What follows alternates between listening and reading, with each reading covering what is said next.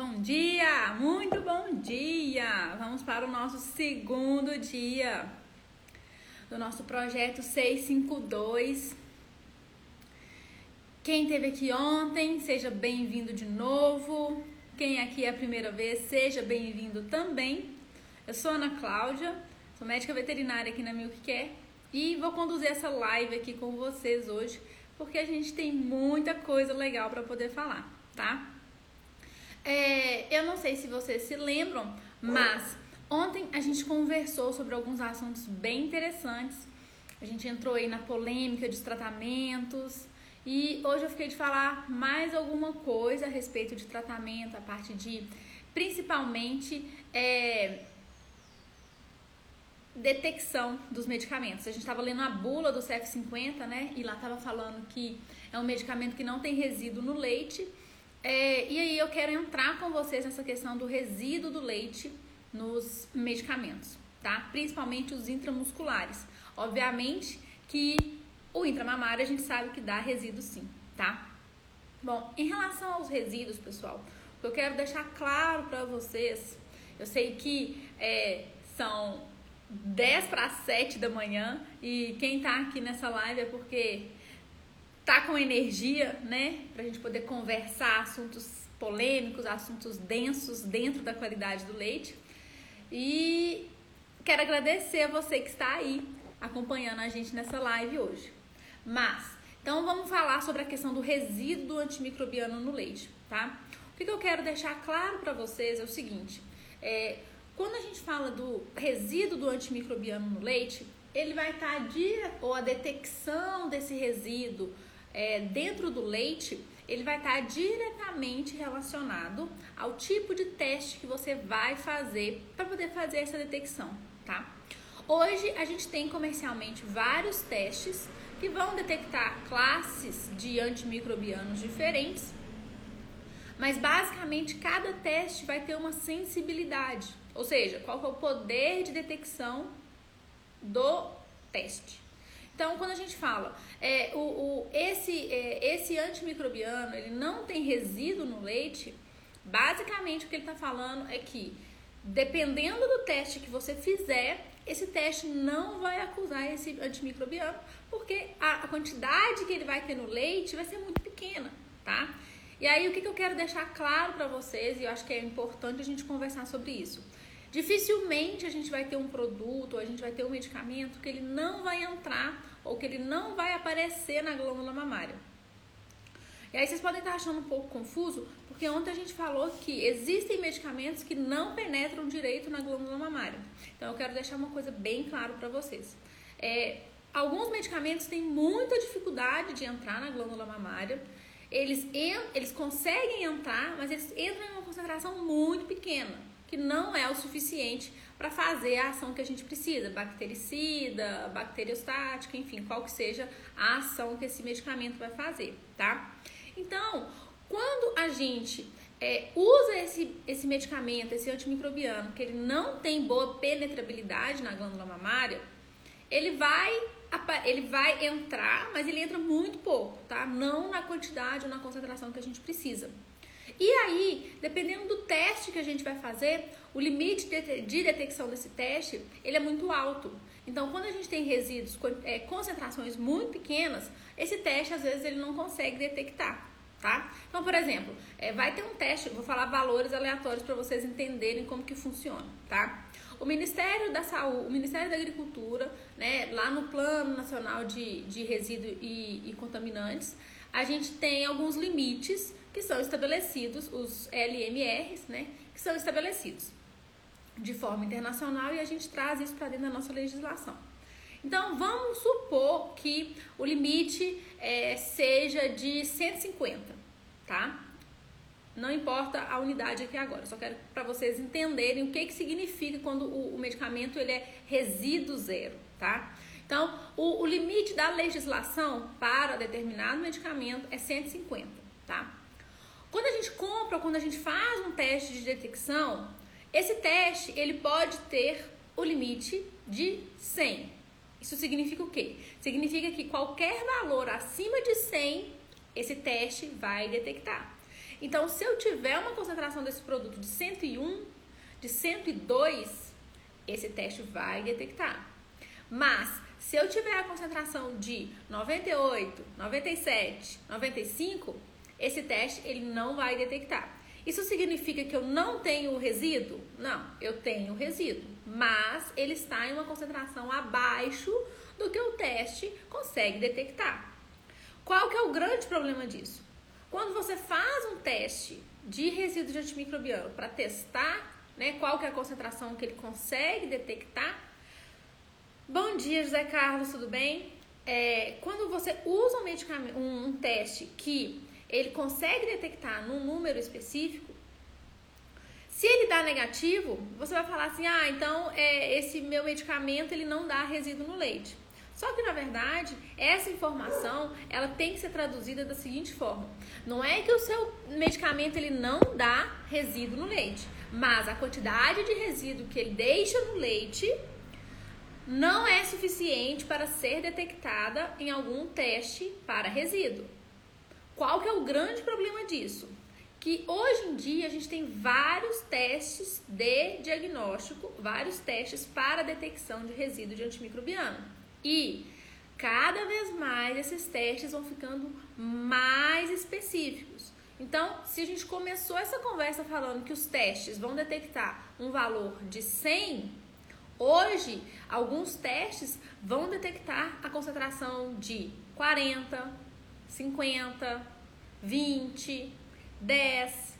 Então, o que, que a gente vai observar que vai acontecer? Medicamentos que dizem ser sem resíduo porque são baseados em testes que tinham uma detecção de 100, vão aparecer como resíduo positivo no leite.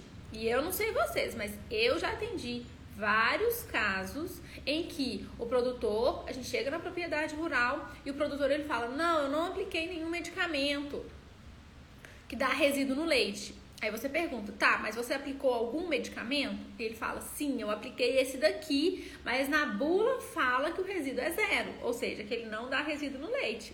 E aí o que, que acontece? Dá resíduo. Por que, que deu resíduo em um remédio ou um medicamento que na bula fala que não dá resíduo? Porque a sensibilidade dos testes foram diferentes. Provavelmente a empresa que fez o teste de resíduo usou um limite X. Mas o laticínio está usando um outro teste que tem um limite muito mais inferior. A consequência disso é que vai pegar tá? Então não, não, não, não propaguem a ideia de que existe medicamento sem carência no leite, porque se, se você se compromete com essa fala, né, se a gente que é consultor se compromete com essa fala e a gente abre margem para que o produtor ele utilize o medicamento, ou a gente vê o produtor utilizando o medicamento e não fala nada, a gente abre margem para que um dia se o laticínio quiser ser mais rigoroso na quantidade de resíduo, que ele tá verificando no leite, ele vai escolher um teste que vai ser muito sensível. E aí qualquer quantidade de qualquer concentração de antimicrobiano, isso vai ser detectado dentro do leite, tá? E hoje em dia os testes, eles para, para a parte de resíduo de antimicrobiano, elas, eles estão ficando cada vez mais sensíveis, tá? Então, cada, cada vez que passa, eu não sei vocês, mas a gente tem visto mais casos de presença de resíduo, tá? E aí entra uma outra questão, que inclusive o Bruno, bom dia, Bruno, tudo jóia? O Bruno tá aqui falando com a gente. E além da quantidade de, de, de, resíduo que esse antimicrobiano ele deixa no leite, que esse produto deixa no leite, a gente tem a questão de quantidade de animais e a quantidade de leite. Então a gente sabe que é, apesar, a, apesar de existir o efeito de diluição, né? Quanto é, um animal em um, te, é, um animal aplicado com intramuscular em 2 mil litros de leite, a gente tem um efeito de diluição, ainda assim a gente consegue detectar essa concentração dentro do leite. Se o teste ele for específico, ele vai conseguir detectar. Bom dia, Rodrigo, tudo bem? É, então, assim, é, a gente tem que tomar muito cuidado com o que a gente deixa claro para o produtor e com o que a gente está sendo conivente, porque na maioria das vezes tá? A presença de leite, de resíduo no leite que culmina com a, o descarte do leite, a penalidade do produtor tendo que pagar o caminhão, ele vai vir, né, de utilização de produto que na bula fala que não tem carência, mas agora vocês já sabem que existe sim uma quantidade e se o laticínio usar um teste que tem muita sensibilidade, ele vai detectar, tá? A gente tem essa questão. A gente tem a questão de o produtor achar, né, o que o Bruno falou, que é, dependendo da, do, do, do, número de animais que eu coloco e a quantidade de leite, vai ter um efeito de diluição e isso pode é, mascarar né, esse resíduo do leite, isso também já está caindo por terra porque os testes estão muito sensíveis. Gente, a, a detecção ela é de partes por bilhão. Imagina um bilhão de coisas e o teste conseguir detectar alguns específicos. É porque ele está muito sensível, tá? Outro erro que acontece quando a gente tem resíduo de antimicrobiano no leite, além desses dois que a gente comentou, má anotação. O produtor, ele simplesmente não acha que é importante anotar. E a gente acha que é isso aí, né? Ah, vou, vou, você escuta, a gente escuta o produtor ou o colaborador falando que, ah, eu vou guardar de cabeça, e a gente esquece que a pessoa tem um milhão de problemas e que existe o folguista e se ele passar mal no dia que o medicamento ainda está agindo ainda está em período de carência, se não tiver nada anotado, quem vai vir é, substituir ele vai acabar é, colocando esse leite no tanque. O Bruno tá aqui, ó. Hoje não dá para correr o risco. Exatamente, não dá, porque os testes de hoje são muito mais sensíveis do que os testes de muito tempo atrás, tá? Eu acho que é, a, gente, a gente não pode é, correr esse risco e deixar essa situação livre, né? Achando que o produtor é, sozinho ele consegue resolver tudo. A gente tem que deixar claro, gente, igual o, o Rodrigo falou, anotação é tudo. É, anotação é tudo. Tem que fazer controle zootécnico. Não tem jeito. Você tem que anotar. E, gente, eu, eu não sei se eu vou falar isso em toda live que a gente fizer aqui daqui pra frente, mas tem que ler a bula. Eu já cansei de ver produtor dá positivo para resíduo no leite, porque usa pomada, por exemplo, no, na pele do teto, porque o teto está ressecado, ou porque ele está cortado, alguma coisa assim. Ele usa a pomada e na hora que a gente vai ler a bula, tem antimicrobiano. Tem antibiótico na pomada. Porque o pessoal fala, ah, não, mas é tópico, né? Não tem nada a ver. Gente, não importa. Uma vez que você coloca o antimicrobiano em contato com a pele, é, intramuscular, intramamário, vai acontecer de aparecer resíduo no leite. Então tome muito cuidado, porque às vezes a gente. É, eu sei que é, muitas das vezes né, a, a, a, presença do resíduo antimicrobiano ela vem de forma não intencional. Eu sei também que existe de forma intencional, né? Assim, querendo passar desapercebido. Mas eu já vi situações em que o produtor usou a pomada e ele nem sabia que ele tinha que usar a pomada. Ó, e ele nem sabia que a pomada ela tinha é, essa, essa, esse antimicrobiano. Por quê? Porque ele não desenvolveu a cultura de ler a bula. E assim, não adianta que a gente. A gente tem que lembrar que, apesar do produtor viver disso, né, tá 40, 50, 60 anos disso, o, o colaborador ele tá vivendo disso também, não adianta a gente ter essa percepção e achar que as coisas básicas elas estão sendo cumpridas. A gente tem que partir do pressuposto que o óbvio precisa ser feito e precisa ser dito. A gente tem que partir do pressuposto que o produtor ele não lê a bula e que o ordenador ele também não lê a bula, né? independente se sabe ler ou se não sabe ler, não tem conhecimento da bula. Então a gente tem que deixar claro o máximo de vezes toda vez que for usar um produto, leia a bula, porque é extremamente importante. Esse é o primeiro passo para a gente usar qualquer químico, qualquer produto comercial, qualquer produto farmacêutico, tudo que a gente for fazer de interferência no animal, a gente tem que ler para saber o que, que a gente está utilizando, tá? Ó, o Rodrigo comentou aqui, mesmo queijeiro artesanal não pode ter prejuízo. Quando ele quebra, ninguém fala das Duas, que o queijo deu errado e ele perdeu a qualidade do produto. Exatamente. Principalmente em produtos derivados do leite. Né? O queijo artesanal, principalmente o feito de leite, né? o feito de leite cru, ele é um que ele é um produto muito sensível ao antimicrobiano. Então, se a gente achava que o, o teste do resíduo ele é sensível, quem dirá o, o é, quem dirá o produto derivado dele?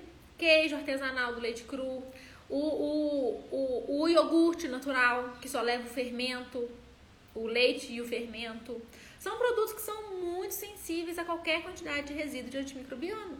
Então, assim, querendo ou não, é, além da gente né, colocar um, um, um colocar um, um, um, medicamento que ele é proibido, assim, que deixar o resíduo do medicamento que é proibido, a gente for lá nas instruções normativas fala, não pode vender leite com qualquer tipo de resíduo de contaminante. Além disso tá acontecendo, a gente está prejudicando a, o fluxo de produção. Se é uma fazenda que produz queijo artesanal, não pode ter resíduo. Não tem, não tem outra escolha. Por quê? Porque vai aumentar o tempo de, é, de, de formação de coágulo e todas as consequências que isso pode acontecer para a produção do queijo, né? Diminuição de rendimento, enfim, né? Um tanto de coisa. Então, ó, a partir de hoje, gente, vamos ler a bula, Vamos indicar a leitura de bula para todos, quantas vezes for necessário. Ana, mas eu já indiquei três, tem três vezes que eu já fui nessa fazenda falando a mesma coisa. Ótimo, continue. Três, quatro, cinco, seis, sete, dez, vinte, um ano, dois anos. O tempo e a quantidade de repetições necessária para isso entrar no coração do produtor, para isso entrar no coração do colaborador, para isso acontecer, tá? Não adianta a gente falar uma vez e achar que isso já vai acontecer. Pode acontecer? Sim, mas é o que acontece na maioria? Não é o que acontece na maioria, tá? Isso aí é muito importante. Ontem a gente abriu algumas. Ontem a gente abriu é, uma caixinha de perguntas e aí eu não respondi ela pelo simples fato de que eu perguntei assim: ah, fala a sua dúvida sobre qualidade do leite. E aí, vocês são muito engraçados, porque aí vocês colocaram umas coisas assim: fala de homeopático, Fala de tratamento alternativo, fala de vacina. Vocês queriam saber só disso, né? O que, que trata para essa bactéria? O que, que trata para aquela bactéria? Tipo assim, né? Primeiro, só temas polêmicos, né? Porque vocês estão querendo que eu tocar fogo no parquinho, né? Pra vir falar aqui de homeopático, de terapias alternativas para mastite. É, ó, a Fazenda São José falou. Aqui eu costumo lembrar, aí o colaborador, que quando meu filho precisa se curar de alguma doença, ele vai ter resistência àquele produto. É, é isso. E a gente tem que ter essa, fazer essa conscientização. Porque assim, a pessoa, ela não tem um conhecimento porque basicamente ela não teve acesso à informação. Só que, assim como a gente aprende na escola, gente, a gente não vê a coisa uma vez e pronto. Tá tudo certo. Não é assim, a gente tem que ver, rever, é, exercitar, revisar e rever quantas vezes for necessário. Quando a gente está trazendo essa informação para campo de uso de medicamento de forma racional, de resíduo, da importância que isso é, tanto para a saúde pública, né, igual a Fazenda São José está comentando aqui, tanto a parte de saúde pública quanto a parte de produto de derivados lácteos, às vezes a pessoa com quem você vai conversar isso nunca parou para pensar, nunca teve esse tipo de informação. Então, quando eu falo, igual eu comentei ontem, que a gente está fazendo um trabalho de educação continuada, é porque a gente tem que fazer a educação. E para isso a gente tem que bater na repetição. E não adianta você achar que, ah, eu falei uma, duas vezes que isso vai ser o suficiente. Não, a gente tem que falar três, quatro, cinco, dez, vinte vezes. Quantas vezes for necessário, a gente tem que falar. Porque é na repetição que a gente tem o convencimento, é na repetição que a gente tem o, o entendimento, tá? Exercitar a coisa correta mil vezes, exatamente. E na hora que fizer certo, tem que continuar exercitando, porque a gente tem que fazer a revisão, a gente sempre tem que melhorar. Nada é perfeito, gente, não tem jeito. Ah, o teste da caneca tá perfeito, tá maravilhoso. Ótimo, vamos ver o que, que a gente pode melhorar. Trocar a caneca, melhorar a iluminação, não sei. Vamos pensar e para a gente estar tá sempre evoluindo, tá? Isso aí é extremamente necessário para a gente manter o colaborador, inclusive, motivado na atividade que ele está fazendo. Se a pessoa não tem propósito no que ela faz, dificilmente a gente tem sucesso naquele serviço. Tem que ter propósito. Se você deixa o colaborador fazendo um trabalho robotizado, sem ele entender o porquê que ele está fazendo as coisas, qual que é a consequência do que ele está fazendo, vai virar um, um, serviço robotizado e você não vai conseguir trazer a transformação é, é, que vai ser duradoura. Sabe aquela transformação que você vai embora, volta dois anos e ainda tá do mesmo jeito? Ou que você vai, faz a transformação e aí você passa a fazer consultorias de auditoria, que você vai lá a cada três meses, a cada seis meses, e continua, né? Alguns ajustes às vezes são feitos. Para isso acontecer, você tem que construir uma base sólida, tem que estar tá fundamentada. E isso não é só em você, é no colaborador, é no produtor rural. Tem que fazer enxurrada de conteúdo nessas pessoas. Não tem jeito, tá? E aí a gente tem que trabalhar a forma que a gente leva esse conteúdo, beleza? Bom, e aí voltando aí a questão dos temas polêmicos, né, que vocês adoram ouvir saber qual que é medicamento para tratamento, o que, que eu acho do homeopático, toda vez que eu abro a caixinha de perguntas, sempre aparece né, uma alma iluminada e fala, e aí, o homeopático, e aí, e, as, e os tratamentos alternativos, laser terapia, ozônio terapia, é, Vacinas autógenas, vacinas comerciais, o que, que você acha disso tudo? Gente, vou falar o que, que eu acho disso tudo. Eu acho que vocês estão preocupando com a coisa errada. Se você quer saber se isso funciona, se aquilo funciona, essa não é a pergunta que você está querendo saber. Eu já sei a pergunta que você quer saber. Você quer saber se ao invés de fazer toda a rotina de ordenha, ao invés de fazer toda o, todo o levantamento epidemiológico na fazenda, ao invés de treinar o, o funcionário, ao invés de fazer a educação continuada do funcionário, você quer saber se existe alguma coisa que você pode fazer para encurtar o seu caminho.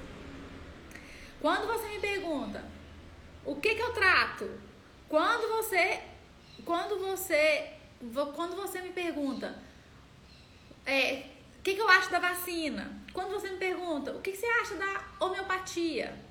Quando você me pergunta qualquer coisa nesse sentido, essa, essa, eu sei a verdadeira pergunta que você está querendo fazer, que é isso aqui, se eu fizer, resolve meus problemas?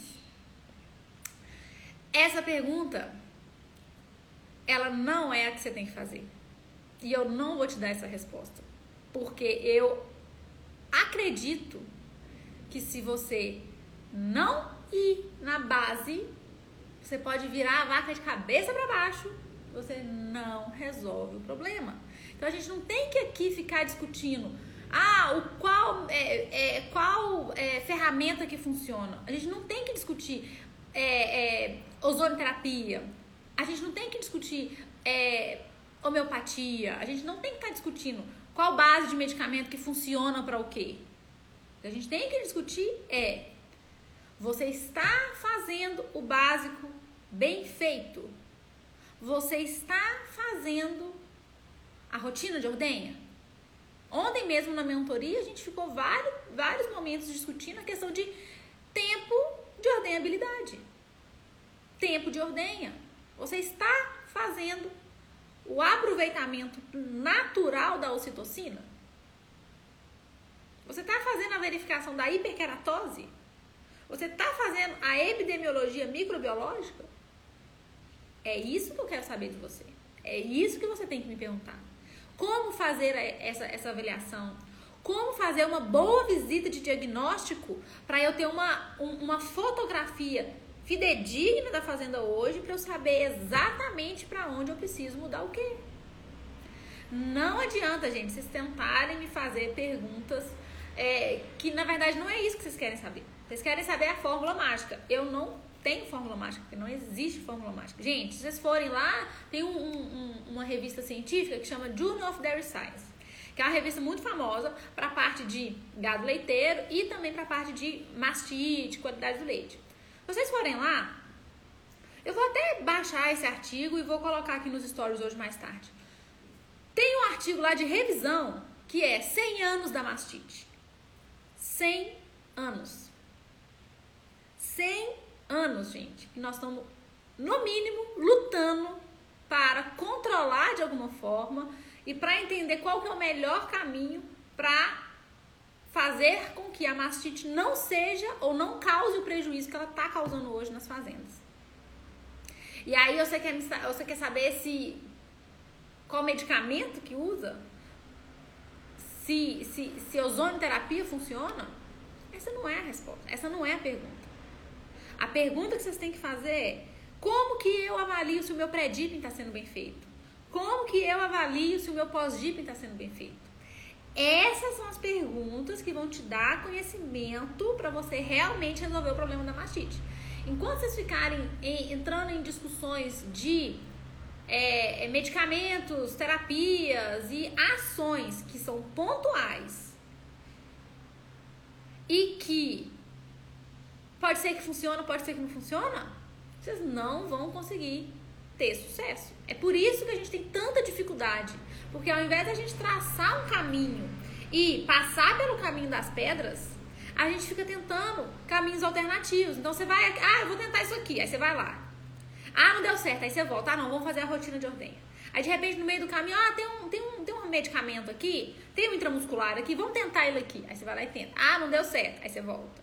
Então você fica aí, a gente fica indo para caminhos alternativos Sendo que, na verdade, gente, controle, é, a, é, avaliação de epidemiologia na fazenda, avaliação das taxas relacionadas com mastite, taxa de, de mastite subclínica, taxa de cronicidade, avaliação dos animais crônicos, nova infecção, taxa de curadas, taxa de mastite clínica nos primeiros 100 dias, taxa de mastite clínica nos primeiros 30 dias, variação da célula somática ao longo da lactação, tudo isso e outras coisas, né?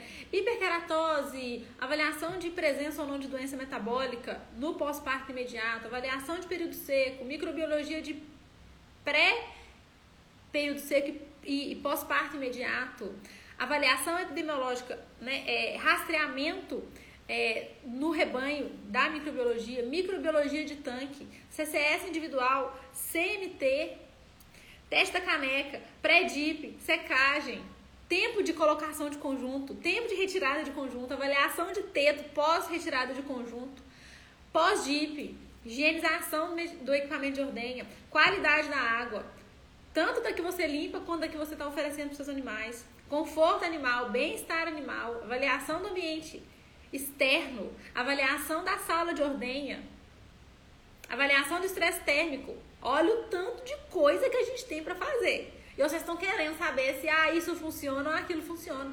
Não, gente. É, o caminho é outro, entendeu? Então eu acho que isso é bem interessante eu deixar registrado aqui, porque eu sei que algumas pessoas vão assistir essa live em outro momento e eu quero que vocês abram a mente. Porque enquanto a gente ficar procurando alternativas específicas para resolver o problema da mastite, não vai acontecer. Mastite é doença multifatorial. Tá? Mastite doença multifatorial. E aí eu falo com vocês: ah, é. Vocês podem estar pensando assim, não, concordo, mas. Ou então também não concordo e não quero saber disso, vou embora dessa live. Tá, tudo certo, vocês são livres, gente. Acho que é outra coisa que eu vou falar em todas as lives. Vocês podem ignorar, vocês podem ouvir tudo que eu tô falando e no final vocês podem simplesmente falar assim: "OK, mas eu não acredito em nada e eu vou continuar fazendo o que eu tô fazendo". Vocês também são livres para isso, tá, gente? Aqui é um espaço democrático de conhecimento.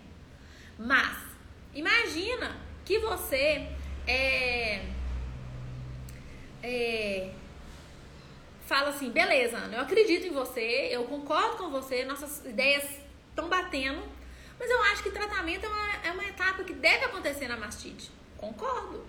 Na mastite clínica, eu acho que o tratamento ele tem que acontecer. Independente se você vai conseguir a cura clínica ou a cura microbiológica. Porque no tratamento da mastite clínica, a gente quer a cura microbiológica, obviamente.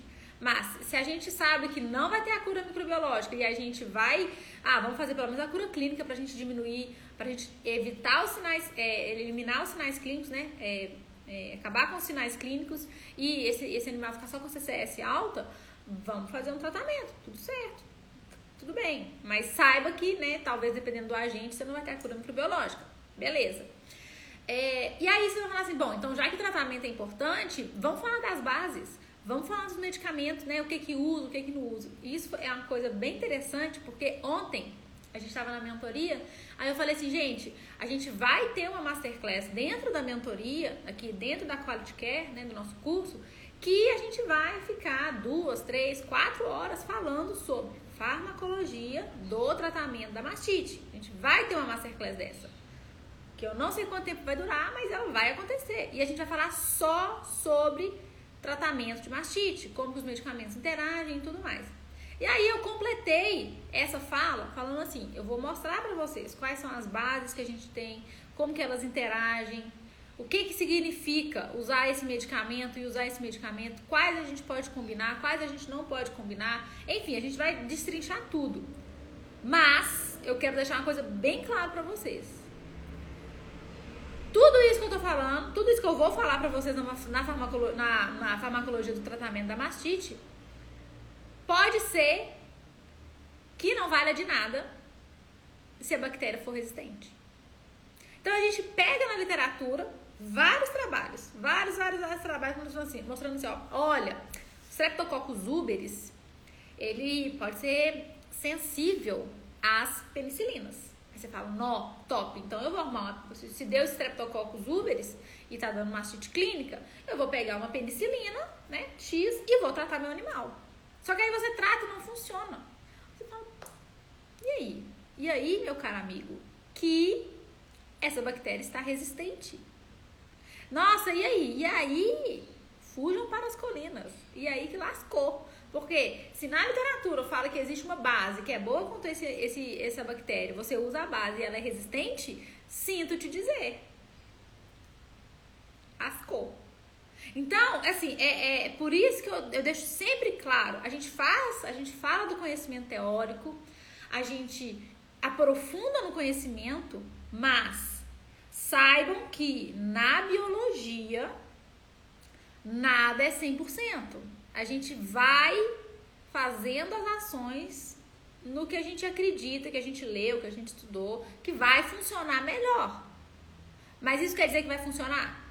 100% das vezes? Não.